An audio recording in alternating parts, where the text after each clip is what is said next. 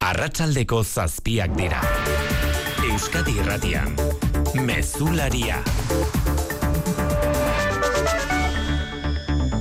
Arratsalde honon guztioi prezioi buruz hitz egiten hasi behar dugu urteko azken mezularia, urteko azken KPI aurreratua ezagutu dugu, zapore gazigozoa utzi duena, alde ona, bosgarren hilabetez jarraian beragin, eta urteko maila baxuenean kokatu dela bosko mazortzian. Alde txarra, azpiko inflazioa, energia eta elikagai freskoa kaintzat hartzen ez dituena, puntu bat gora dagoela eta horrek kezka eragiten.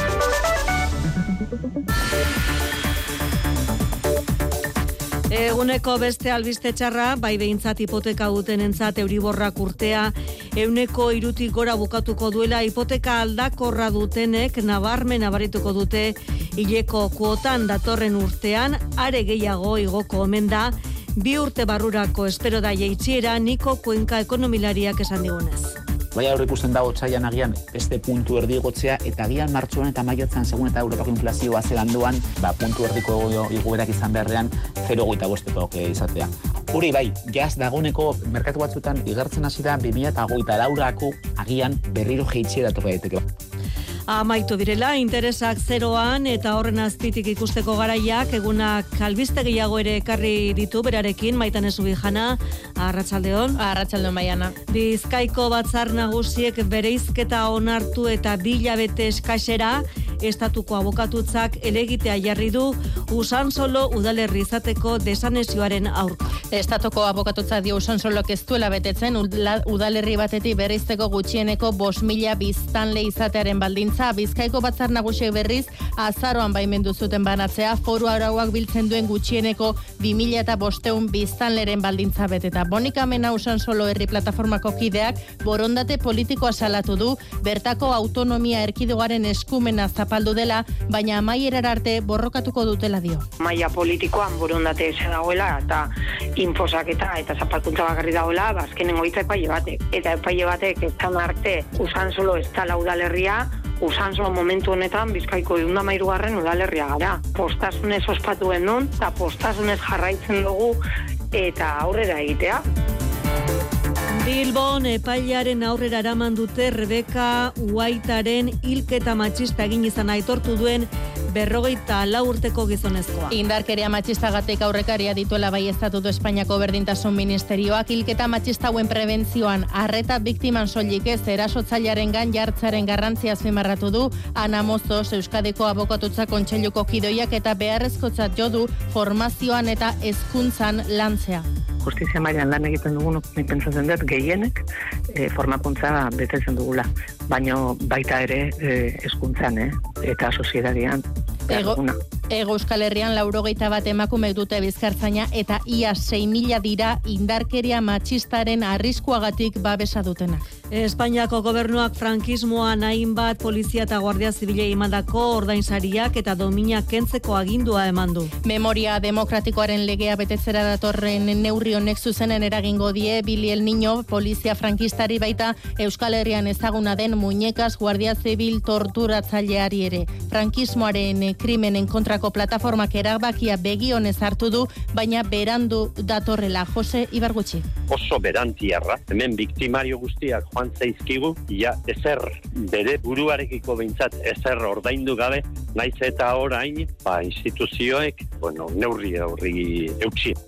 Txindan koronavirus kasuen gorakada dela eta Espainiako gobernuak ere kontrolak zorrozte erabaki du txinatik heltzen diren bidaiariei. Europar batzordeak erabakiak erabateratuan hartzeko eskaria egin arren Italiaren ostean orain Espainiak ere txertaketa pauta osoa edo proba negatibo eskatuko diela iragarri du Carolina Darias osasun ministroak sor litezken aldaera berriak eskatuta.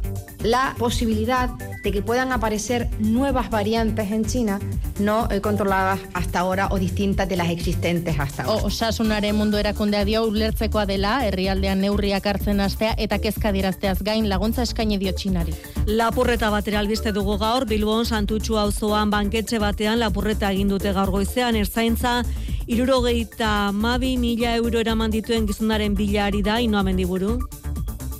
Lapurreta goizeko amarra galdera izan da, gizonezko bat pistola eskutan santutxo auzoko Sabadell Gipuzkoano banketxean sartu, barruan zeuden langile eta bezeroak mehatxatu, eta diru hartuta ies egin du. Lapurretan ez da inor zauritu, baina banketxeko langile bat hartatu behar izan dute antxietateak jota. Ertzantzak abisua jasoala ikerketa zabaldu eta lapurraren bila hasi dira. Momentuz, ez dute lortu atxilotzea. Eta zuberoa jatetxea zere egin darra dago, menderdi eta gero azken afariak emango dituzte laizter, ateak itxiko ditu Hilario Arbelaitzek zuzendu duen sukaldeak sentimentu kontraiarriak ditu azken egun honetan. Berrogeita amabi urte pasadia, no, ba, alde batetik soltitzot pena pixka bat, e, jaia, jaitoko itxiak, dimaten dugu ziberra hoi, eta, bueno, gero alde batetik e, post pixka bate bai, beste bizitza bate badola, e, zeiatu beha alden guzian hemen neoten, ba, bueno, profesionalak izaten mundu hontan ez da inarraxa, e, neko ba, bueno, e, ofizio neko gogorra da baita ere, baina, bueno, zure etxia da, eta, bueno, sentitu goea pozik egin dugu lanekin, nahiz pixka bat nekea, ja. Ba, erretiro ona, opa, Diego. Kiroletan, reala osasuna derbiarekin, amaituko da bihar, futbol urtea jonaltuna, Arratxaldeon. Arratxaldeon eta real zaleentzat, albiste on batekin amaituko da urtea. Mikel Oiarzabal, bueltan da, bederatzi hilabetez lesionatuta egon ostean. Osasunan, jago barrasatek, Roberto Torres, deialdian sartu du. Beraz, bi kapitainak protagonista izango dira biharko derbian. Giro aparta espero da, anuetako armaietan, aspaldi saldu ziren sarrera guztiak. Saskibaloian, beste derbi bat hasi berria da gaskan, ideka eta araski aurrez aurre. Idekak naita ez irabazi beharra dauka, kopara selkatu alizateko, eta gerta liteke nahikoa ez izatea irabaztea. Basket aberaxaren zain, geratu beharko baitu. Gernika, jairisen aurkari da jokatzen. Eta eskubaloian, superramara bera berak, bi fitxaketaren berri eman du, Elke Karsten Argentinarra eta Mari Luis Frantziarra fitxatu ditu. Bidasoan, Dariel Garziak 2000 eta hogeita laura arte luzatu du kontratua irungo klubarekin. Laboral kutsak babestuta, eguraldia eta trafikoa. Errepidetan ez dago aparteko arazori segurtasun saian esan digutenez eta guraldi kontuak garrantzitsuak dira beti, baina baita bereziki ere egun hauetan zernolako giroa izango dugu datozen orduetan Maielen Marti Jaus Kalmet Arratsaldeon. Arratsaldeon. Ondoren gorduetan giroa epela izango da eta gauean ere ez du gehiegi ostuko. Aizea oso sakari biliko da eta bolada indartzuenak ondorengo gauean espero dira. Gabon zar egunerako ez dugu aldaketa handirik espero behar. Aize ego aizeak sakar joko dura indikere eta ondorioz temperaturak bere horretan jarraituko du. Eta urte berriarekin jada aldaketak etorreko dira. Goiz partean oraindik ere ego aizea ibiliko da, baina eguerditik aurrera aizeak indarra galduko du eta egoera aldatzen hasiko da. Gehien nabaituko duguna temperaturaren jaitziera izango da. Eta gogoratu behar dugu abisu horian gaudela aizearen gatik gaur eta bihar eta zute arrisku handia dagoela segurtasun saia jakinarazi duenez. Mikel Fonseca eta Xabi Iraola kontrolean eta realizazioan aurtengo azken mezulariari ekiteko eguna ere heldu da. Euskadi Irratian, Mezularia. Ana Insausti. Arratsaldeko albistea dugu, estatuko abokatutzak elegitea jarri du, usan soloren bereizketaren aurka justizia ministerioaren erakundeak ebatzi du urratu egiten duela toki araubidearen oinarriak arautzen dituen legea. Izan ere, gutxienez bos mila biztanle beharko lituzke udalerri berri batek desanexioa gauzautzeko amaian eterreaga. Atxeka bezartu dute berria Monika Mena usan solo herri plataformako kideak baipasa saioan azaldu duenez. Maia politikoan burundate eze dagoela eta inposaketa eta zapalkuntza bakarri dagoela eta epaile batek ez arte usan solo ez da laudalerria jarraitzen dugu udalerri zen lehenengo pausoa eta hurrengo pausoa da kudeak eta batzordi hori eretzea eta hasi kudeatzen gudu udalerri. Ba, borondate falta ikusite, ba, epaile batek argitu beharko dau. Joan den azaroaren hogeita iruan onartu zuten Bizkaiko batzar nagusiek usan solo galdakaoko udaletik bereiztea. Estatuko abokatutzak dio ordea toki araubidearen oinarriak dioen gutxieneko bost mila biztanleko baldintza ez dela betetzen. Horrez gainera Euskal Autonomia Arkidegoko justizia auzitegi nagusiari Bizkaiko foru araua bertan bera usteko galdegin dio azken honen kasuan gutxieneko muga bi mila eta bosteun biztanlekoa baita. Usan solo herri plataformako kideak Monika Amenak nabarmendu du badirela Espainia arrestatuan 2000 biztanle baina gutxiago eduki eta herri egin diren udalerriak. Gauzak horrela ebazpena iritsi artean, kudeak eta batzordea eratzen jarraituko dutela dirazi du. Covida ere albiste urte bukaera honetan, Txinan Covid kasue gora egin dutela eta gero eta herrialde gehiagoari dira, handik etorlitezken bidaiarien aurrean neurriak zorrozten oraingoan Espainia izan da, naiz eta Europar batzordeak eskatu era bateratuan hartzea erabakiak. Jarriak indugu, Espainiak txertaketa prozesu osoa eta test negatiboa eskatuko diela Txinatik datozen bidaiariei Espainian, Bartzelonako eta Madrilugo aeroportuei eragiten die neurriak Mikel Arregi. Bai, Espainiako gobernutik diote aurretik etor daiteken eskenatokiaren aurrean prest egoteko momentua dela gogoratu datorren urtarriaren sortzian irekiko dituela txinak bere mugak eta ordutik aurrera Europara bidaiari uoldea iristea espero dela. Horregatik Espainiak PCR negatiboa edo txertak eta ziurtagiria eskatuko die bidaiariei, Carolina Darias osasun ministroak dio kezkatuta daudela momentuotan arretagunea txinatik etorlitezken COVID aldaera berrietan dagoelako. Que la principal preocupación radica en la posibilidad de que puedan aparecer nuevas variantes en China. Erakundeen arteko koordinazioa hobetu asmoz, Espainiako osasun ministerioak bilera egin du autonomia erkidegoekin eta Europar batasunean goi mailako bilera politiko eskatu du datozen astetan prestegoteko. Dariasek gogoratu du pandemia egonkortuta dagoela Europan eta orain helburua egoera hori mantentzea dela Txinatik etorlitezken kasu berrien gainetik. Europar batasunean Espainia eta Italia dira Txinako bidaiariei COVID testak egiten hasiko diren herrialde bakarrak dena dela Europar batzordeak virusaren zaintza areagotzeko eskatu di estatukidei esate baterako aireportuetako ondakin urak aztertuz. Helburua da virusaren aldaera berririk balego alik eta azkarren aurre egitea Xabier Urteaga. Ondakin juren azterketa kareagotu eta aireportuetara zabaltzeko eskatu die Bruselak batasuneko osasun ministroei. Covidaren aldaera berria kantzeman eta lehenbailen aurre egitea da eskariaren helburua Europako osasun komisarioak esan duenez. Aireportuetan egiten diren azterketa horietan sakontzeren alde agertu da Alemania, hala ere osasun ministroak adierazi du ez direla hasiko Txinan jatorria duten bidaiariei probak egiten. Kezka da dena den agintari gehienek haotan darabilten hitza. Kezka horri Covidak eragindako eriotza kopurua batu zaio Japonian. Pandemia hasi zenetik egun bakarrean laureunda hogei pertsona hil dira, orain arteko datu altuena da. Japonia dagoeneko hasi da txinatik iristen diren bidaiariei aireportuetan PCR probak egiten. Positibo ematen dutenek zazpieguneko berrogei aldia egingo dutela esan du Fumio Kishida lehen ministroak. Gainera, genoma analiziak egingo dizkiete virusaren ezaugarriak zehazteko ministroak esan du kezkatuta daudela Txinan gertatzen ari denaren inguruko informazio zehatzik ez dutelako. Txinak kontrakoa esan du pandemia hasizenetik gardentasunez jokatu dutela alegia.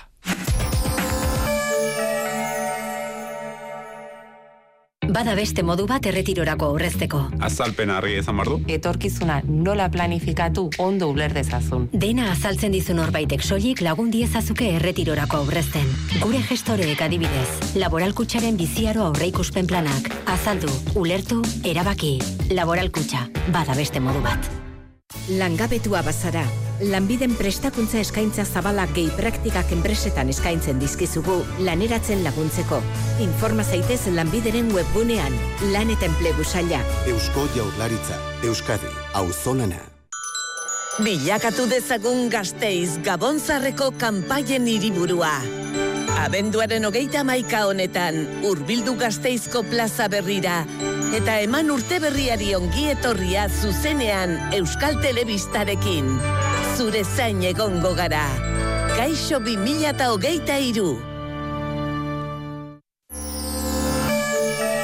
Euskadi Irratia. Prezioak igo egin dira berriro ere abenduan hori bai aurreko hilabeteekin alderatuta iguera motelagoa izan da azarotik abendura hiru hamarren garestitu da. Espainiako Estatistika Institutuak aurreratutako datuaren arabera inflazioa puntua deitsi da eta urteko maila baxuenean dago. Alde iluna azpiko inflazioa euneko 6,9 beratzira igo dela inoa mendiburu. Urte betean prezioak euneko bost koma sortzi garestitu dira. Uztailean, azken bost amarkadatako maksimora iritsi zen prezioen igoera, euneko amar koma sortzian kokatuz. Ordu danik, pixkanaka beraka egin dute prezioek. Azpiko inflazioari dagokionez, hau da, energia, errekaiak eta elikagai freskoak kontutan hartzen ez dituen inflazioa, datu orokorraren gainetik dago, euneko 6,9 bederatzean hain justu. Niko Kuenka, ekonomialariaren arabera, prezioetan eragin zuzena duen azpiko inflaziori kontrolatu behar dago, eta hori lortzeko helburuarekin jetxi du Espainiako gobernuak oinarrizko produktuen bez zerga. Niko Kuenka. Hau urrainketa bada. Ikusi dugu zenan elikagaietan, hasiera baten hasten dira igotzen prezio horiek eta gero hoiek freskoak direnak gero ja sartzen dira produkzio katean. Oso jartzeko, lekak ez lirateke sartuko azpiko inflazioan, baina konserbak leken konserbak bai. Egun, apurka apurka joaten da igotzen eta gero e, kontrako bidea egiten dau. Eta helduko da, orokorra jaitsi denean bestea ere jaitsiko da. Apurka bada ere, urte arteko tasak bost hilabetez bere egin du. Azaroarekin alderatuta, amaitze dugun hilabete honetan puntu bat gutxiago igo dira prezioak. Eta Euriborrak hipoteka kalkulatzeko indizeak euneko iruko langa gaindituta amaitu du urtea. 2008 bi honetan Euriborrak bi marka poskatu edo hautsi ditu, bata sortu zenetik, duela hogeita iru urtetikona, urtebeteko epean, iguera haundiena izan du, bestea euneko iruan kokatu izan amaitane. Zehazki Euriborra euneko iru koma zero bat sortzian kokatu da benduan, niko kuenka ekonomialaria dio Europako Banku Zentralaren iragarpena gogora ekarreta 2008 iru osoan goranzko joerarekin jarraituko duela. Bai aurre ikusten dago txaian agian beste puntu erdigotzea eta agian martxoan eta maiotzen segun eta Europako inflazioa zelanduan, ba, puntu erdiko iguerak izan beharrean 0,8 bosteko izatea. Hori bai, jaz dagoneko merkatu batzuetan igertzen hasi da 2008 laurako agian berriro jeitxe datorra daiteke bat. Ez ere estatuatuetan, hor bai datuak beste batzu dira. Esate baterako eun eta hogeita mezor, eun eta hogeita mezortze mila euroko hipoteka hogeita urtean ordaindu behar duten herritarrek urtarreilan abendua baino berreun eta hogeita bost euro gehiago ordaindu beharko dute. Eta gaur jakin dugu, iruñerriko bilabesa ere uneko berrogeita amar, merkeagoa izango dela 2000 eta hogeita iruan, erabaki hartu du bilabesten gaineko eskumena duen iruñerriko mankomunitateak gaur goizean premiazko batzarrean. Eta beraz urtarrilaren batetik aurrera autobus bidezko garraio publikoaren bonuen deskontua uneko hogeita marretik, euneko berrogeita marrera pasatuko da Nafarroa osoan izan ere, Maria Txibiteren gobernuak orain arte foru erkidegoan indarrean zegoen estatuko laguntza hori osatza erabaki du estatuak, bi milioi eta erdi euro jarriko ditu, Nafarroko gobernuak milioi bat eta udalek milioi erdi pasatxo. La sindikatua berriz, Amazon enpresa salatu du, abenduan trapagarango langileek egindako lanuzteetan grebarako eskubidea urratzagatik. Sindikatuako arbidez adierazi du zuzendaritzak alegin guztiak egin zituela greba oztopatzeko tartean greba batzordeko kideak lantokitik kanporatu zituela, langilei lantxandak aldatu zizkiela eta beste zentroetako langileak erabaki zituela greban ziren langileen utxuneak betetzeko. Datorren astean behargina kostera bilduko direra iragarri du lan hitzarmenaren negoziaketan enpresak duen jarrera ez negoziatzailearen aurrean zer urratseman erabakitzeko. Bilboko guardiako epaitegirara mandu ertzaintzak arratsaldean Rebeka Whitearen hilketa matxista egin izana aitortu duen berrogeita la urteko gizona. Espainiako berdintasun ministeria baiestatu du aurrekariak dituela indarkeria matxistagatik Jose Juan Ugalde. Datozen orduetan erabakiko du beraz epaileak atxilotua espetxeratu ala ez. Atxilotua bere izan zen, eren egun Bilboko udatzain gora deitu zuena, eta bere gain hartu zuen San Francisco auzoko taberna batean emaztea hil izana, bezperan hil zuela esan zuen atxilotuak. Berrogeita urteko gizonezkoak aurrekariak ditu indarkeria matxistagatik Espainiako berdintasun ministerioak baiestatu duenez. Honelako gertakari eta albiste beltzek tratu txarrak jasaten dituzten emakumeengan eragin zuzena dutela azaldu digu Ana Mozos, Euskadiko abokatutza kontseiluko kideoiak eta fokoa erasotzailearen gan jartzen ikasi beharrean gaudela. Oso, oso eragin esaten da, beldurra, beldurra, gehienetan beldurra sortzen da. Nik uste, desde luego, fokua, bai, bai da, emakumeak babestu behar dugula, desde luego, alako egoeratan, baina baita ere maltratadorea. Bueno, hor eh, problemasko izango ditugu gero, eh? bueno, bere libertadea, bere eskubideak, bere dana. Bestalde, Rebeka Uaitaren gorpua aberriratu egingo dutele iragarri du Boliviako gobernuak eta horretarako egin beharreko prozedurak martxan daudela aurreratu du. Indarkeria matxistari lotuta laber, epaileak espetxera bidali du Toledon, eskalonan, aurdun zegoen emaztea hilizana leporatuta, atxilotuta zegoen berrogeita amabi urteko gizona, hogeita mala urteko emazterekin batera, umekiare hil egin zen. Badago Euskal Herrian eta azaroko datuak dira, larogei eta bat emakumek dute bizkartzaina indarkeria matxistaren arrisku maila gorenean daudelako ala ere, ia 6 mila dira, erabateko edo besteko babesa dutenak Ramon Sánchez. Bizkaian, hogeita amazazpi emakume, bizi dira bizkarzainek babestuta. Nafarroan hogeita amaika, bederatzi gipuzkoan eta lau araban, segurtasun sailaren eta berdintasun ministerioaren arabera. Bizkarzaina aldi oro dute edo ordu jakinetan. Lauro bat emakume hauek dira epailen eta polizien ustez, indarkeria matxistaren biktima berriz izateko arrisku gehien dutenak, baina Nafarroan denera, sortzieun da maika emakume daude babestuta eta bos mila eunda malau Euskadin. Euskadin datu xeagoak eman ditu segurtasun sailak. Bigarren arrisku mailan dauden emakumeak eunda irurogeita amar dira, eta hauek polizien kontrabigilantzia zerbitzua dute beraien segurtasuna bermatzeko. Askoza zere gutxiago dira, emakumentzako arriskutsuak izateagatik kontrolpean bizi diren gizonak, irurogeita amaika euskadin, eta hauek pultsera telematikoa dute, tratutxarrak salatu dituen emakumearen gana ez direla urbilduko ziurtatzeko.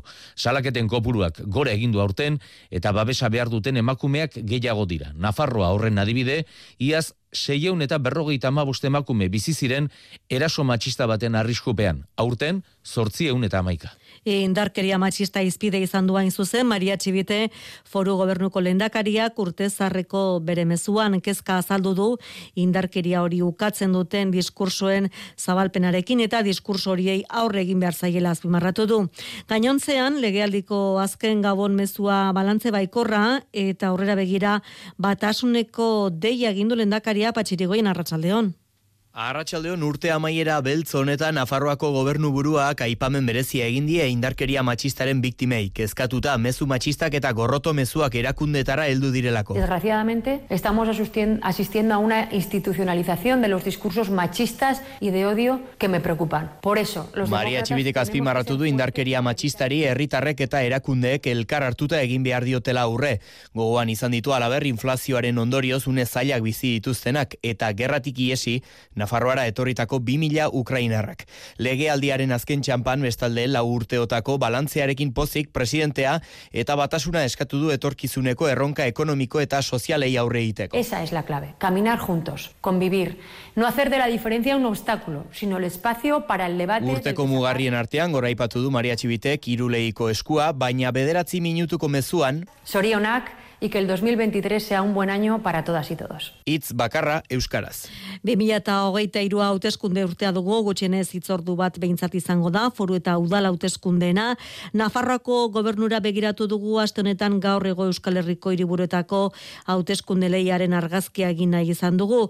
Jarraituko duten eta jarraituko ez duten alkateak daude gazteizen esaterako leia estua aurre ikusten da zurin etxeberriak egin digu labur bilduma. Inkestek dioten esea jotaren EH Bilduren eta alderdi sozialistaren arteko leia oso estua izango da, eta argi dagoen bakarra da aginte makila aurreneko zemakumezko batek hartuko duela gorka urtaranek ez du errepikatuko.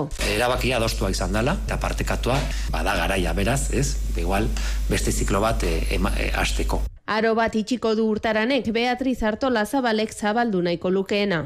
Ore handia da eta oso arronago. Beste erronka desberdina da, oso erronka polita bebai. Aurrez aurre izango ditu baina Rozio Bitero EH Bildutik eta Maider Etxebarria Sozialista. Galdera ikurrasko baita ere Iruñan erabakita izan arren, Enrique Maiak oraindik ez du argitu bere burua berrira aurkeztuko duen. Sí, claro que está tomada. Poquito de calma, pero ya queda muy Hildo beretik geroa bai ez baitu oraindik esan, norri izango den alkategaia. Berriz, Elma Zaiz Sozialistak hartuko du maite esporrinen lekukoa errelebo esanguratsua izan daiteke. Urteotan zaizek adostu dituelako EH Bildurekin Nafarroako aurrekontuak akordioak ikuskizun beraz.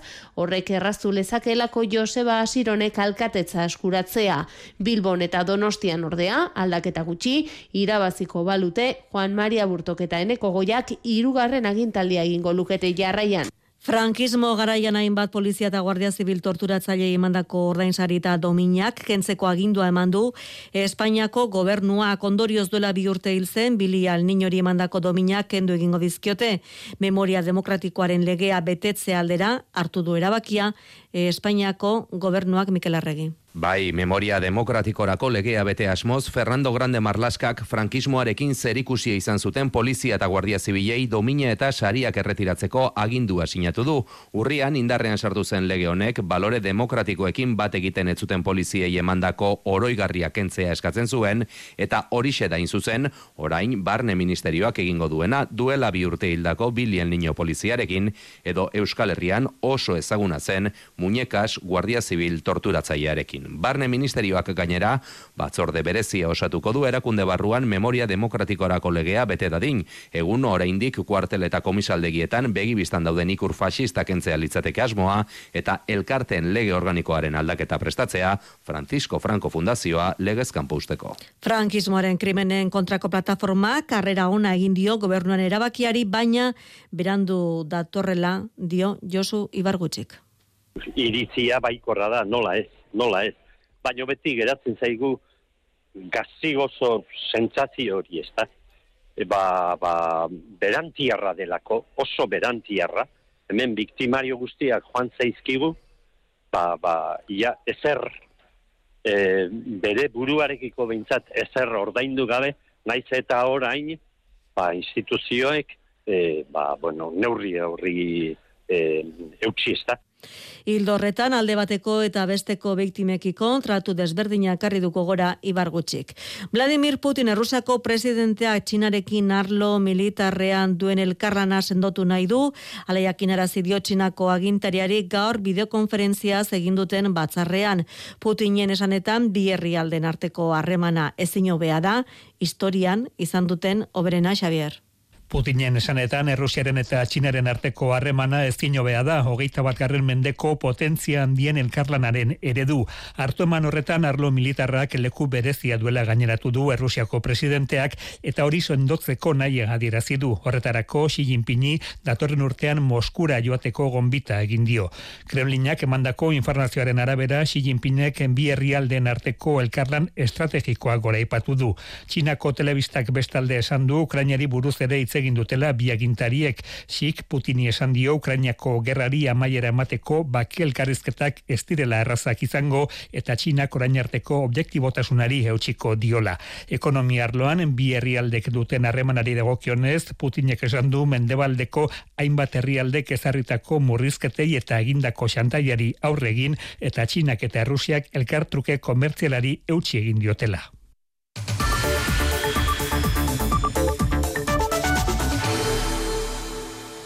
Badator urtezar gaua eta horrekin batera jende asko urteko azken egunerako prestaketa lanetan izango da dagoeneko. Bestea beste, petardo dendak dira, urteko salmentarik haundiena egiten ari direnak pandemia aurreko zifretara helduz. Kontua da, egoaizeagatik, eh, sarreran esan dizuegu, abisu horian gaudela, gaur eta bihar, eta horrela jarraituko dugula, urte berri egunen arte itxaso hori di.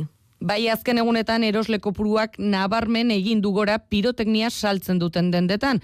Petardos CMek Bilbon deustun duen dendan egiten du Kristina Sánchezek lan eta 2008ko kopuruetara iritsi direla azaldu digu kontuan izan da biharko egunak geratzen dela oraindik. Orain bertan kola dakagu. Pandemian ikusi zan e, paroi txiki bat egon zela, baina orain 2008 parean gaude, baina pizkat hobeto produktuak geroz eta seguruakoak dira, naiz eta beti izan nola baiteko arriskua, segurtasun berme handiagoa eta dendetan gomendioak etengabekoak. Oi hartzungo CM petardos dendako arduradunak lide garinek azaldu digunez. Dena saltzen dugun guzila, e, egalariak badira bisatzen dugu egalariak lurrean jarri bar direla, suema martzela eta urrundu bartzeala, e, petardokin aurrek ez dituzela petardok erabili behar, e, bateriekin bimetxak nola erabili, oza beti, naiz jende asko, naiz egon, ematen daula esplikazio txiki bat, eta alere, pakete guziletan ere esplikazioa badao. Eta horrek azina seguridad handia bamaten du.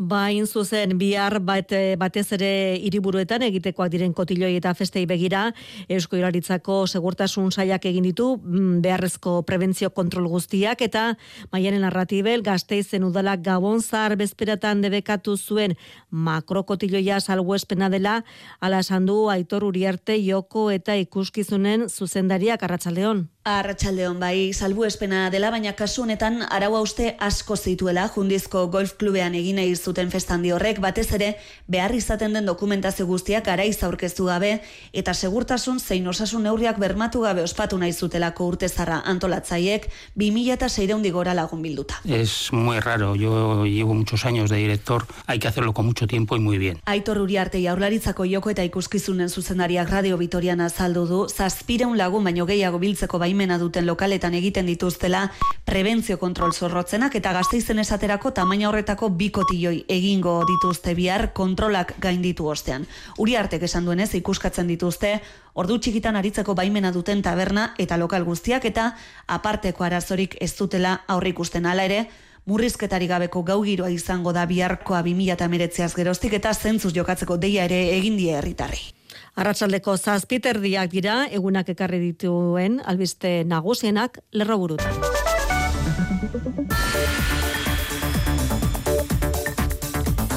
Bizkaiko batzar nagusiek bere izketa onartu eta bilabete eskasera estatuko abokatutzak elegitea jarri du usan solo udalerri izateko desanesioaren aurka. Estatuko abokatutzak dio usan solo ez duela betetzen udalerri batektik berizteko gutxienez bos mila biztan izatearen baldintza. Bizkaiko batzar nagusiek berriz azaroan baimendu zuten banatzea foru arauak biltzen duen gutxieneko bi mila eta bosteun biztan leren baldintza beteta. Monika Mena usan solo herri plataformako kidea borondate politik politikoa salatu du bertako autonomia erkidegoaren eskumena zapaldu dela, baina amaierar arte borrokatuko dutela.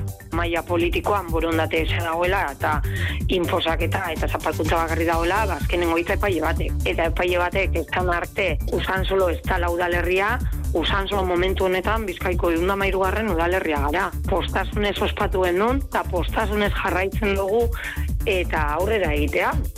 Bilbon epailaren aurrera eramandu ertzaintzak arratsaldean Rebeka Uaitaren hilketa matxista gin izan aitortu duen berrogeita lau urteko gizonezkoa. Indarkeria matxistagatek aurrekariak dituela bai estatu du Espainiako berdintasun ministerioak hilketa matxista hauen prebentzioan arreta biktiman soilik ez erasotzailearen gan jartzearen garrantzia azpimarratu du Ana Mozos Euskadeko abokatutza kontseiluko kideoiak eta beharrezkotzat jodu formazioan eta hezkuntzan lantzea. Justizia mailan lan egiten dugun, pentsatzen dut, gehienek e, formakuntza betetzen dugula.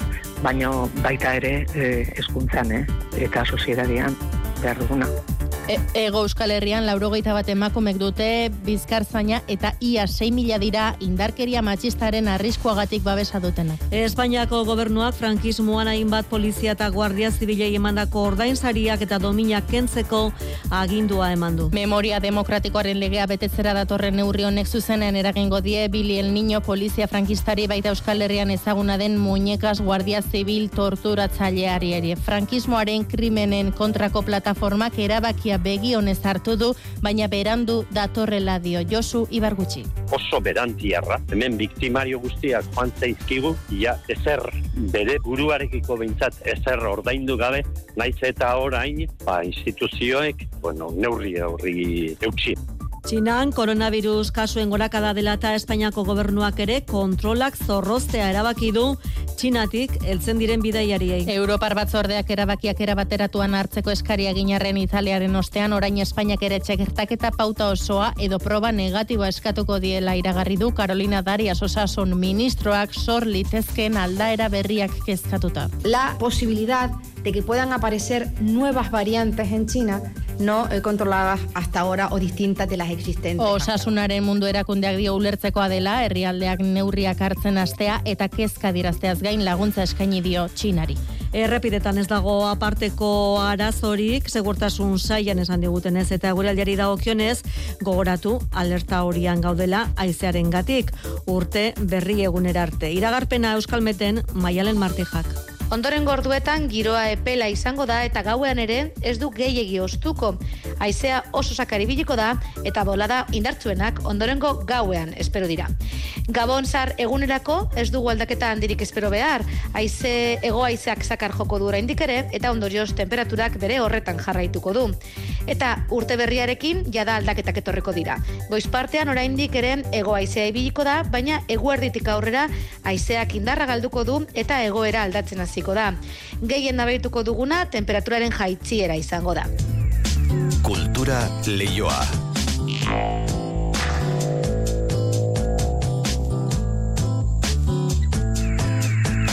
Esnebeltza taldeak Rafa Sardina ekoizlearekin grabatuko du bere disko berria Lady Gaga, Alejandro Sanz edo eta Luis Miguel. Bezain musikari famatuekin lan egin duen soinu teknikeriak Los Angeles irian dauka estudioa, baina egun hauetan Euskal Herrian da. Donostiako Elkar Grabazio Estudioan eman dute astea Ainoa Agirre. Bost Grammy sari eta amairu Grammy Latino eskuratu dituen Rafa Sardinaren Los Angeles iriko After Hours estudioan ekin zioten lanari joan den udaberrian eta otxaian berriro itzuliko dira Los Angelesera diskoari bukaera emateko. Ezian bezala sentiara zizigun eta bertan ikusi genituen bere Grammy guztik, e, nola gontzan Gaga grabatzen ere bai, eta zema jende ospetsu ez. Eta lehenengo impresio izan zen abestia jarrian, Ia ez grabatu gabe eta ja beste soinu bat ateatzen zion beak, ez? Ahotsak grabatzea falta zaie eta kolaborazioak Sardinaren hitzetan disko honen erronka musiken fusioan datzain zuzen ere. El reto para mí de este disco es la fusión, las colaboraciones que se van a llevar a cabo, etcétera. Cómo encajar eso aún manteniendo 100% la esencia de Esnebertsa. Esne beltzaren zortzigarren lan hau Durangoko azokarako izango da kalean. Esne beltza ba, Euskal Herretik kanpore bidaiatu izan du eta hori irakutsi nahi dugu, ez? Musikalki ere herri ezberdinak irakutsi nahi dugu eta herri hortako kolaboratzaileak ditugu. Beti gure hizkuntza ardatz dukita euskera eta, eta bere behin hizkuntza gureakin nastuta. Hemengo instrumentu bat trikitixia leku hortako musika estiloakin naste horrekin. Xabi Solanok iragarri duenez, zapiriaren batean emango dute disko berriaren aurkezpen kontzertua beken ospatuko den Zaid Festen eta udaberrian plazaratuko dute alaber diskoaren aurreneko singela.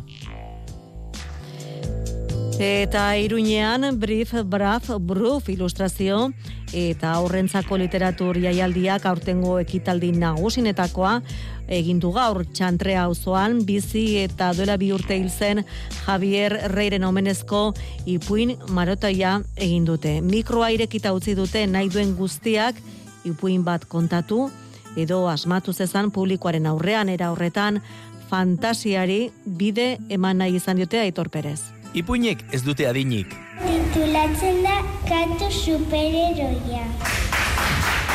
Txaloen artean, ume honek bezala. Aspaldi aspaldian, Afrika ditzen den lurralde. Helduek ere, aukera izan dute mikroren aurrean jarri eta euren fantasia jendaurrean askatzeko.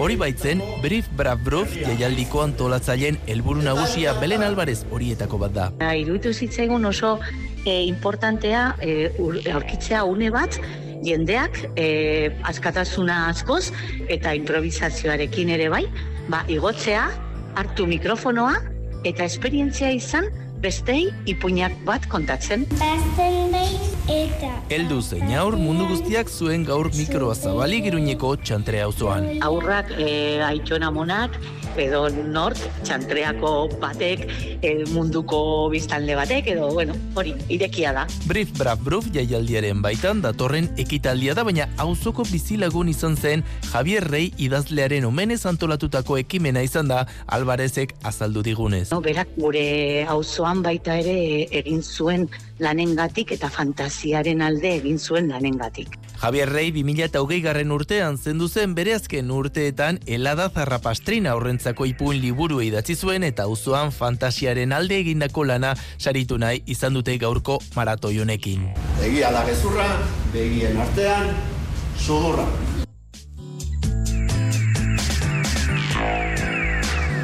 Zazpiak eta hogeita emezortzi minutu orentxe, mendik aurrera eta zortzia bitarte kirolalbisteak, Jon Altunaren eskutik, Arratxalde berriro. Arratxalde honana.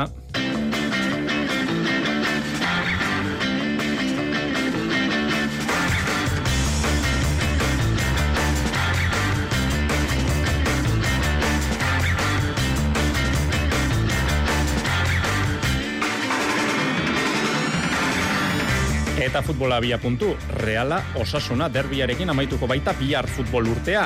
Eta Real zaleentzat, albiste ezin hobe batekin amaituko da. Mikel Oyarzabal, bueltan da bederatzi hilabetez lesionatuta egon ostean. Osasunan Jago Barresetek deialdian sartu du Roberto Torres, Iran aldera doala dirudi. Bi kapitainak protagonista izango dira, biaz, be, be- beraz biharko derbian. Giro aparte espero da, anoetako armaietan, aspaldi sartu saldu ziren sarrera guztiak. Saskibaloian derbia jokoan eh, gaskan, atxen aldira iristeko segundu gutxi batzuk falta dira, ideka gipuzkoako geita emezortzi, araskik berrogeita bat. Idekak naita ez dauka irabazi beharra, kopara selkatu alizateko, eta gertaliteke nahiko ez izatea, basket aberaxaren zain geratu beharko baitu zortzigarren posturako borroka horretan. Gernika jairisen aurka ari da jokatzen malosten, Gernikarrek eh, selkapen hori poltsikoan daukateen, hogeita mabost eta hogeita amar. Ari dira irabazten atxenaldira iristeko minutu baten falta. Eskubaloian superamara bera-berak bifitxaketanen berri eman du Elke Karsten Argentinarra eta Mari Luis Frantziarra fitxatu ditu. Bidasoan, Dariel Garziak 2000 eta hogeita laur arte luzatu du kontratua irungo klubarekin. Pilotan binakako txapelketan, seigarren jardunaldiari emango zaio hasiera gaur gauean Bilbon, Urrutiko etxea eta Albixu, Altuna eta Tolosaren aurka hariko dira. Partida garrantzitsua gora begiratzen jartzeko. Zestan banakako finala jokatuko dute berriatuan gaueko bederatzietan hasiko den jaialdian Aritz Erkiagak eta Imanol Lopezek. Dakar ralia bihar hasiko da Saudi Arabian, itxaso gorriaren ertzean hasi eta damamen amaituko da amalau etapa jokatu ostean. Zortzi da hogei pilotu abiatuko dira. Eta herrikiroletan urrezko eskolari eta harri jasotzeko pako finalak eh, jokatuko dira bi arrasteasun, emakumezkoen eh, laukirol txapelketakoak ere bai, eta gaur, hiri proben, Euskadiko txapelketa jokatuko da urdulizen. Entzule lagunok, arratsalde honeta ongi etorri kirolaren tarte honetara. Futbolean, titularretan esan dugu derbia daukagu bihar, anoetan, reale arenan, laurak eta laurdenetan, reala eta osasuna nor baino nor eh, gehiago. Eta urteko azken partida honetan, bada albiste bat, zale txuri ordin oro, postu duena. Mikel Oiarzabal, bueltan da bederatzi hilabetez eh, belauneko lesioa pairatu ostean. Imanol Alguazilek hause kontatu du gaurko prentsa horregoan. aukeratu dut, e, bueno, e, bilarko partidan egotea, berarekin ibilian fisioa, Joni Gartzabalek esan dit topera daola, ondo daola, eta, bueno, e, ba, aukeratu dut, e, deialdian sartzea, zeratik, bueno, Mikel, ba, egizue, zer nolako jokalaria dan, oso garrantzitsua da, eta, bueno, e, eta nahi de ja pixkanaka, ba, bueno, e, partiduko ambientia, ba, e, ba, bueno, e, sartzea pixkat, esan. Oiar Zabalekin batera, haien eta Momoxo ere deialdian sartu ditu. Entrenatzaile oriotarraren ustez, derbiak beti dira derbi. A, derbi guztia bezala e, zaila, disputatuta, baina, bueno, e, azken aldi honetan, osasunako e, e, kontrako partidak beti zaila izan dira, bala, baina hala izan da ere, ba, bueno, e, beti hori irabazi, o empata hori indeu. Asmoa ba, berdina izango da. E, bueno, e, joku atletik eta gu gainetik gane egotea, gainez etxean jokatze du, Osasunan Nacho Vidal eta Saberio baja izango dira, hogeita iru laguneko deialdian Roberto Torres. Ageri da, azken partida, izango da, osasunaren elastikoarekin, eta Iñaki Berastegi lankideak jakina izan duenez, kapitaina iran aldera doa. Jago barrasate. Urte asko zoiz nint talde baten bolako erabakisek tokete jatzu sartzi bai, bueno, momentu honetan berak hartu da erabaki hori, ez, baina hoi errena begertatu zen, eta, eta bueno, bain beste denbora zego izenin, ba erabakisek hartu inbidi, beti bebentzetan zer dan ona osasunantzat, ez, eta hortik aurrera onena opa hotzat Robertoi, hoi herri opa izan otzan modun, eta bueno, eurek demostra da, bez, lako lehiakorra dizen, hoi hor da Europan jokatzen, eta astero astero, eta Roberto Bedoin tokire seguru protagonistiz eta doila, eta bueno, horrek zaten daue bai, ze, ze izaera dukien bi jokalari hauek, eta osasuna hori momentu honetan bada, ez? Ba, lehengo mailan eta egoera honin, ba, eina handi baten eure bizi gaitxi da.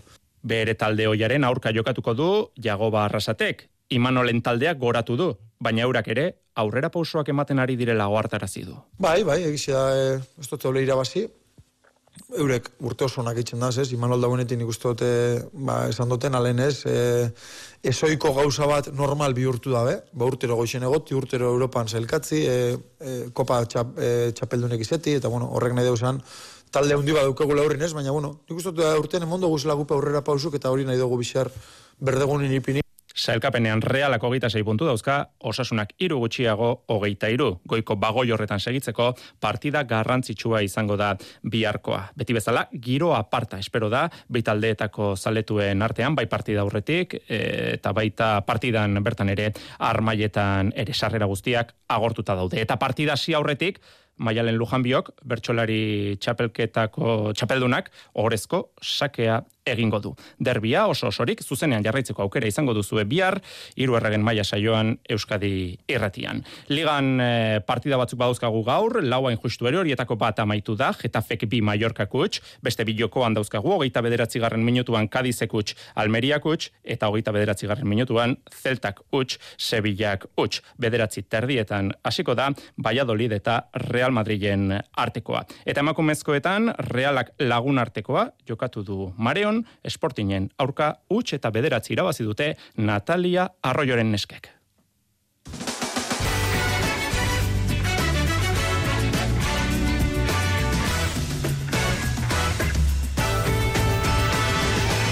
Basta olhar pro horizonte para uma nova esperança despontar.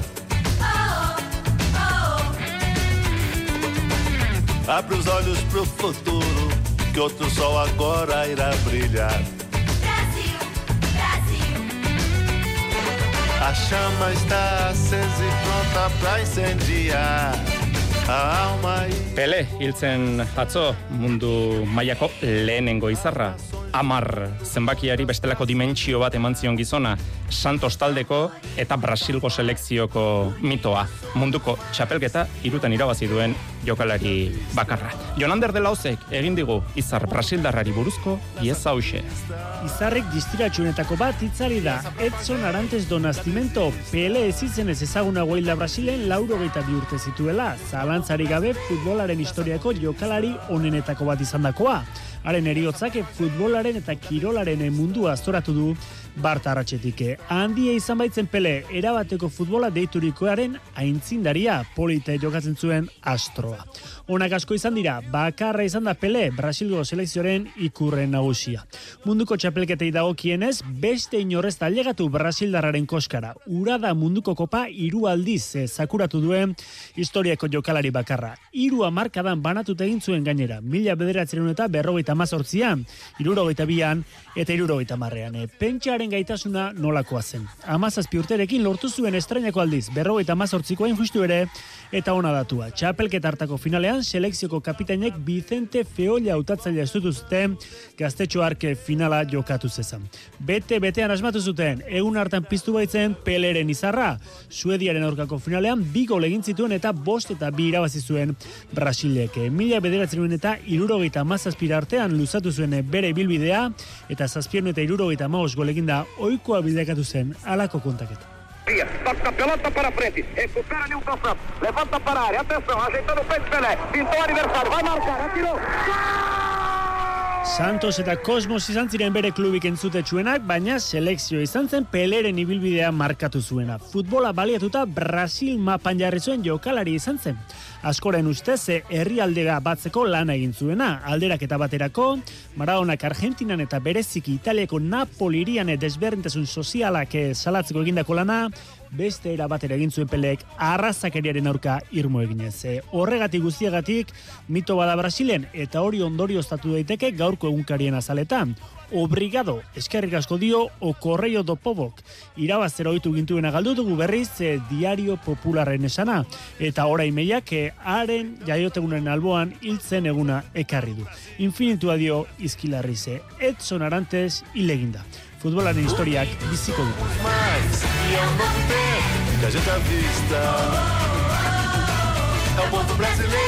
é novo tempo que a gente avista. É o povo brasileiro nessa conquista. Arratxaldeko zazpiak eta berrogeita zortzi minutu dira aurrera segi behar dugu pilotan, Bilboko Bizkaia pilota lekuan, emango zaio hasiera seigarren jardunaldiari, binakako txapelketako seigarren jardunaldiari. Selkapenean, altunak eta tolosak irugaraipen dituzte, urrutiko etxeak eta albixuk, bi.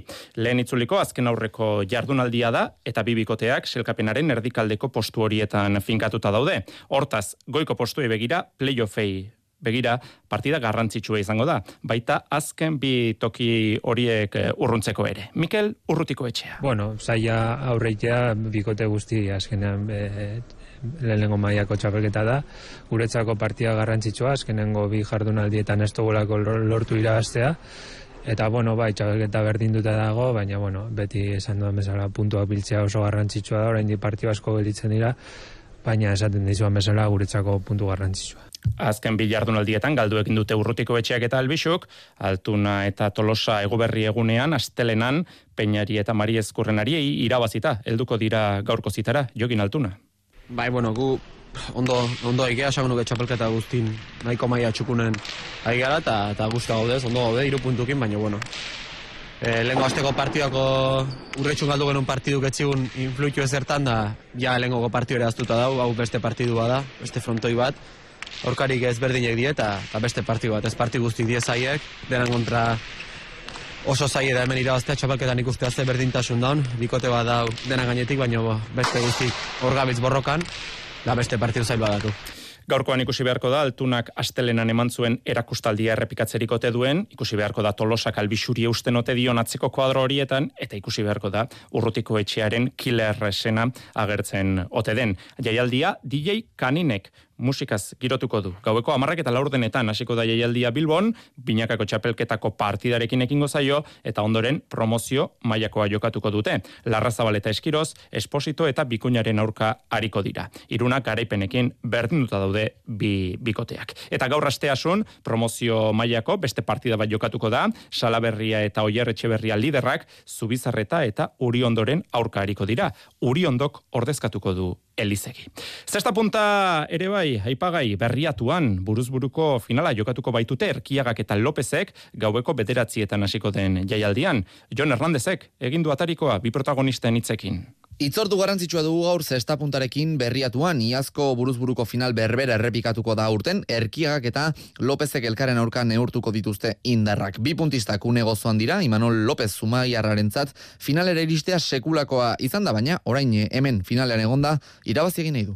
Egia da, e, bueno, neri irabazte asko gustatzen zaidala, edo kompetitzea, e, bai, ba, horrela ikusi nuen, eh, horrelako txapelketa batean, eta eta nagoen momentuan nagoela, ba, bueno, e, finalera iristea niretzako hori zen helburua, jamen gaude, eta, eta bueno, e, nire gain dagoen guztia egingo dut, ba, bueno, alik eta ondo egiteko. Beraren zate, bera, atzelari izan da, ba, buruz burukoan handikap bate duela ere, onartzen du? Guke azken finean urtean zea ez dugu sakerik ateratzen, uh rebote gutxi egiten ditugu, eta bai aurrelariak, ba, bueno, abantai txiki hori daukate, ze daude rematatzen, esakeak ateratzen, eta bai ere rebote izugarriak egiten, ez? Orduan ertzako beti ikusten dut desabantai txiki bat bezala, baina, bueno, azken finean da habilidad libre, eta, eta norbere bere nortasuna, eta eta, bueno, bestelako teknikak atera behar ditu, ba, hori kompensatzeko, ez. Aritz, erkiaga, unenetako puntistarik onen ez bada, ba, onenetakoa da, eta modalitatea hau buruzburukoa berezia da beraren zat. Bai, e, gaina, txapeketa berezia da, e, urtin e, txapeketa bat eitzen da bakarrik banakakue, ez du e, askotan jola zen, eta berritxu modoko herri baten e, zezakiru edo ona eta barlako jendien aurrien e, jokatzie final bat ba, bere da. Ispastreko puntistak gaurkoan aurrean narerio sendo bat izango duela badaki. Claro, hori badaki e, Imanolde irabazli da, e, Imanolde irabazi bida benin irabazitzen da gainera, eta bat niretzako erronka bat e, bere modoko aurkari baten kontra jolazti eta horre kantxa barruen ba, bintzetia nivela emoten dugun eta publiku mm -hmm. da Jaialdian gaueko bederatzietan hasiko da eta erkiagak iaz irabazitako txapela defendatuko du. Iparraldeko pilota batzordearen mendeurreneko txapelketan hainbat final jokatu dira gaur, zesta puntan, esate baterako, miarritzen, Euskadik eh, bi eta utxira dio iparralderia, agirre eta diaz txapeldun, larruzko paletan Frantzia garaiek, abane eta kabilet bi eta utx eh, gaiendu dira iparralderen kontrako finalean, gomazko paletan ere Frantzia garaie, darri bat eta senpe nagusi. Iparraldeko hautagaien eh, kontra, eta eskuz banaka, teieri, iparraldeko mutila nagusitu da, bi eta utx e, Euskadiko eskamezen kontrakoan. Eskuz e, binaka iparraldek iru frantziak bat, barrenetxe eta larre nagusi, eta xareko finalean iparraldek bi frantziak utx borteiruk eta kasterak jantzi dute txapela.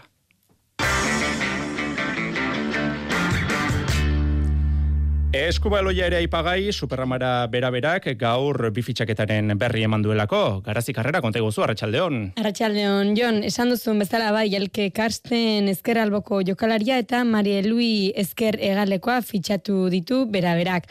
Frantziako ligako bug de pe istaldeti datoz eta urtarriaren bostean egingo dute bat talde euskaldunarekin, 2008ko lehen entrenamenduan.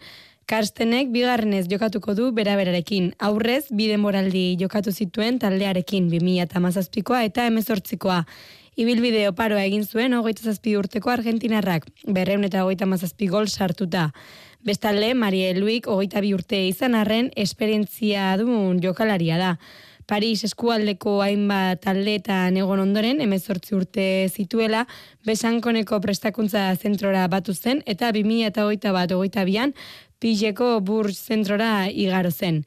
Donostiako taldea pozik agertu da Argentinarrak erasoan baliabide gehiago eskaintzen dizkiola eta Frantziarrak ezkerregalekoa indartuko duela esanez. Bi jokalarien aurkezpen ofiziala datorren astean egingo dela iragarri du Imanol Alvarezek gidatzen duen taldeak. Eta horrez gain gizonezkoen ligan ere badira berriak, Bidasoak eta Daniel García ezkerregaleko jokalariak akordioa lortu baitute, taldean jarrai dezan 2008 lauko ekainaren hogeita marrarte. Eta herrikiroletan eh, bihar asteasun menu bete-betea daukagu arratsaldeko bostetan hasita. Jonander de Laozek dauka informazio guztia. Urteko azken txapelak jokatuko dituzte bihar herrikiroletan e, azken aldietako legera asteasun jokatuko dute Gabonetako kopako final e, sorta urte zahar egunez. Aizkora, hiru lagunariko dira nor baino norre gehiago, Julen Alberdi txikia laugarrena, Mikel Arrañaga eta Odei Espeleta biurri.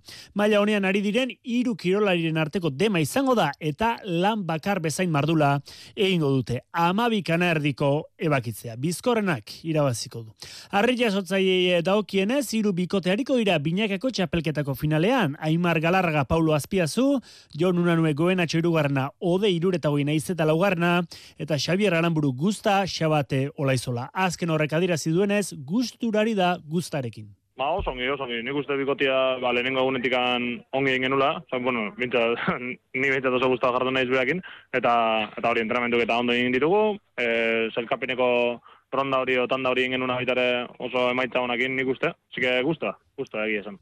Arri bakoitzarekin iruna minutuko txandak egingo dituzte eun eta iruro eta kiloko errektangularra, eun eta hogeita bostuko kubikoa eta eun kiloko zilindro zara naiz bola izango dituzte lan abese. Lanen inguruan, ona, hola izolaren eh, adirazpenak. Bai, ba, bueno, egia esan ikuste lan polita dela, ikusteko ere lan polita, Bai, ordea, e, klasifikatorietik ba, bain minutu bat gehiago deu lehenengo harri hoiekin. Lehenengo hortan ingen bakoitza bere harriakin bi minutu, eta gero binakakotan iru minutu bakoitzakin. Eta orduan, bain minutu txoa gehiago deu, orduan, ba, pentsatet faktura pasako bula azkenengo bi harrita. Bueno, hori ere polita izango da, ez? Agar, ze maila ematen bakoitzak eta, ba, ondo, plan polita. Emakumezkoen laukiro txapelketak osatuko du jaialdia. Txindoki eta larrun taldek jokatuko dute finala. Txingekin arria sotzen aizkoran eta ingude proban lehiatuko dira. Malen barren etxeak eta Jon Zaldua bigarrena gaztetxoak ere plazaratuko dira aizkora eskuetan edutela. Jaialdi hori arratsaldeko postetan hasiko da. Idi probetan, maia nagusiko Euskadiko txapelketa jokatuko dute gaur gaueko bederatzietatik aurrera urdu lizen. Lakruzen, lopategiren eta txinloen ustarriak hariko dira leian. Eta probalekuetatik dunetara azken txampan, Dakar Ralia, bihar hasiko baita Saudi Arabian, garazik karrera. Alaxe da, bai, Jon, urtarriaren ama arte, pilotuek zortzi mila bosteun eta berrogeita beratzi kilometroko ibilbideari egin beharko diote aurre. Horietatik, lau mila zazpiron eta sei bereziak izango dira, kronometratuak. Erresistentziako rally garrantzitsunetariko honek, berrogeita osgarren edizioari ekingo dio. Arabiako luzena da, aurrekoa baino bosteun kilometro gehiago baititu.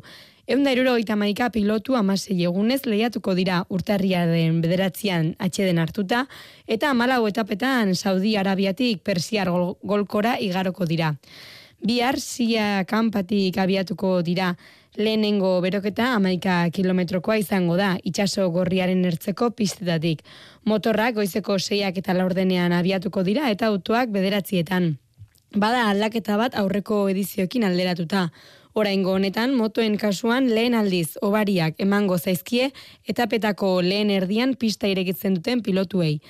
Dena den, igandean hasiko da lasterketa handia iruren eta irurogeita sortzi kilometrokoa eta berreun eta goita kilometroko bide bereziekin.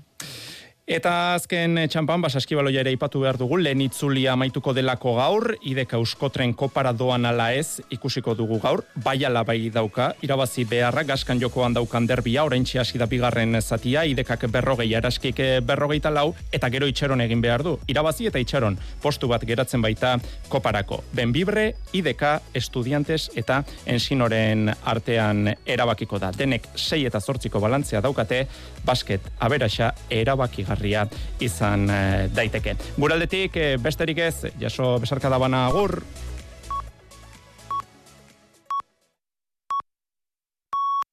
Iluntzeko zortziak dira.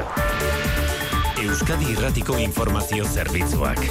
Albisteak.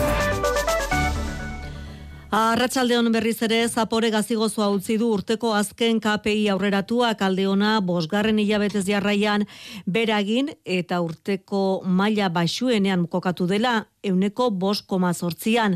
Alde txarra azpiko inflazioa energia eta elikagai freskoak aintzat hartzen ez dituena puntu bat gora dagoela eta horrek kezka eragiten du. Abenduko Euribarraren datuare ezagutu dugu gaur, eneko irutik gora bukatu du. Hipoteka aldakorra dutenek nabarmen abarituko dute hileko kuotan. Eta datorren urtean, are gehiago igoko da adituen ustez bi urte barrurako, espero dute jeitsiera. Eguna kalbiste gehiago ere ekarri dizkigu maitan esu bijana, Arratxaldeon. Ba, Arratxaldeon baiana. Bizkaiko batzar nagusiek bere iztea onartu eta bilabete eskasera estatuko abokatutzat elegitea jarri du usan solo udalerri izateko dexanes de esanexioaren aurka. Bai, e, Bizkaiko batzar nagusiek asaroan udalerri independente izatea baimendu ostean aurkeztu du, estatuko abokatutzak elegitea Euskal Autonomia Erkidegoko auzitegi nagusian arrazoitu zestuela betetzen gutxienez bos mila biztanle izateko baldintza. Monika Bena, usan solo herri plataformoko kideak borondate politikoa salatu du bertako autonomia zapaldu dela, baina maierer arte borrokatuko dutela. Maia politikoan borondate ez dagoela eta infosaketa eta zapalkuntza bakarri dagoela, bazkenen ba, epaile batek. Eta epaile batek ez arte usan solo ez da laudalerria, usan solo momentu honetan bizkaiko egun garren udalerria gara. Postasunez ospatuen non, eta postasunez jarraitzen dugu eta aurrera egitea. Bilbon epailaren aurrera eraman dute Rebeka Whiteiren hilketa matxista egin izana aitortu duen berrogei eta lau urteko gizonezkoa. Indarkeria matxistagatik aurrekaria dituela bai du Espainiako berdintasun ministerioak hilketa matxista hauen prebentzioan arreta biktiman soilik ez erasotzailearen gan jartzearen garrantzia azpimarratu du Ana Mozos Euskadiko abokatutza kontseiluko kideoiak eta beharrezkotzat jodu formazioan eta hezkuntzan lantzea justizia mailan lan egiten dugun, nik pentsatzen dut, gehienek e, formakuntza betetzen dugula. Baina baita ere e, eskuntzan, eh? eta soziedadian behar duguna. Ego Euskal Herrian laurogeita bat emakumek dute bizkartzaina eta ia 6 mila dira indarkeria matxistaren arriskuagatik babesa dutenak. Espainiako gobernuak frankismoan hainbat polizia eta guardia zibilei emandako ordainsariak eta dominak kentzeko agindua eman du. Memoria demokratikoaren legea betetzera datorren neurri honek zuzenen eragingo die Bili el Niño polizia frankistari baita Euskal Herrian ezaguna den muñekas guardia zibil torturatzaileari ere frankismoaren krimenen kontrako plataformak erabakia begi honez hartu du, baina berandu datorrela diote. Josu Ibargutxi. oso berantiarra. Hemen biktimario guztiak joan zaizkigu, ja ezer bere buruarekiko behintzat ezer ordaindu gabe, naiz eta orain, ba, instituzioek, bueno, neurri horri eutxi. Txinan koronavirus kasuen gorakada dela eta Espainiako gobernuak ere kontrolak zorrozte erabaki du Txinatik heltzen diren bidaiariei. Europar batzordeak erabakiak erabateratuan hartzeko eskaria egin arren Italiaren ostean orain Espainiak ere txertaketa pauta osoa edo proba negatiboa eskatuko diela iragarri du Carolina Darias osasun ministroak sor litezken aldaera berriak kezkatuta. la posibilidad de que puedan aparecer nuevas variantes en China no controladas hasta ahora o distintas de las existentes hasta ahora. Osasunaren mundu erakundeak dio urertzekoa dela herrialdean neurriak hartzen astea eta kezka adierazteaz gain laguntza eskaini dio Txinari. Errepidetan ez dago aparteko arazori segurtasun saian esan digutenez eta guraldiari dagokionez kontuan izan bihar urtezar gaua, ba gaur eta bihar alerta horian gaudela aizearengatik eta sute arriskoagatik beraz kontua handiz ibili beharko da bihar petardo eta etxafuegokin.